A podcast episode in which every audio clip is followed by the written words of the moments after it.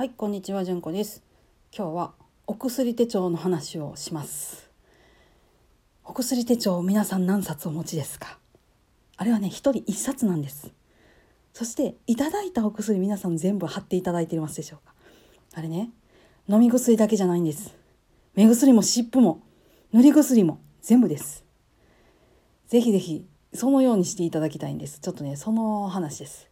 え先日外来で話をしていました。らどうも話が噛み合わない。よくよく聞いてみるとですね目薬は別のところに貼ってあったりとかしたんです。えーってなりました。で他聞いたらまた湿布は別のとこ貼ってあるんです。えーってなりました。んで飲み薬だけ上手にまとめてんのかなと思いきやですねその話から分かるようにですね眼科と整形外科と内科とって分けてたはるんです。3冊出てくる。いや本当ねこれね何冊持ってはるかなっていうか全部出してくださいねって言わへんかったら気がつかなかったことなんです。でまた別の機会にはですね目薬と塗り薬は関係ないやろって言ってそのシールはほかしてはるっていう人がはりました。一冊に一応まとまってるんですよお薬手帳。やっぱりね私はえー、ってなります。なんでこのお薬が処方されてるのかっていうところからその方の状態っていうのを読み解くみたいなねところがあるんですよ。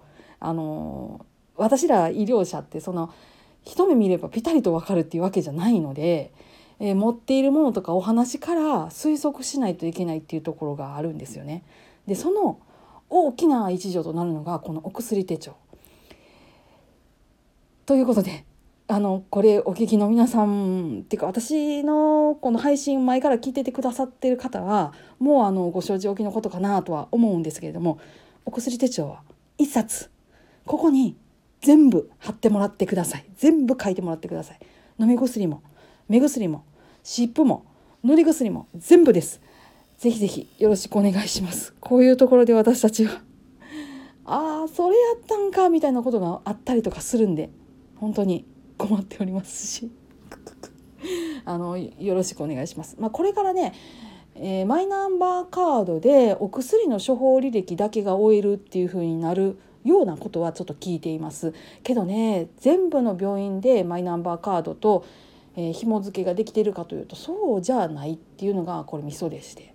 なのでやっぱり一番強いのは現在においてアナログ。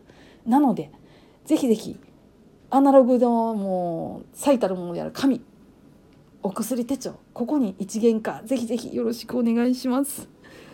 ありがとうございます。よろしくお願いします。って言ってなんかこうね選挙みたいな言い方したところで今日はこの辺にしておこうと思います。皆さん今日もどうぞ安穏な一日をお過ごしください。それではまた。ごきげんよう。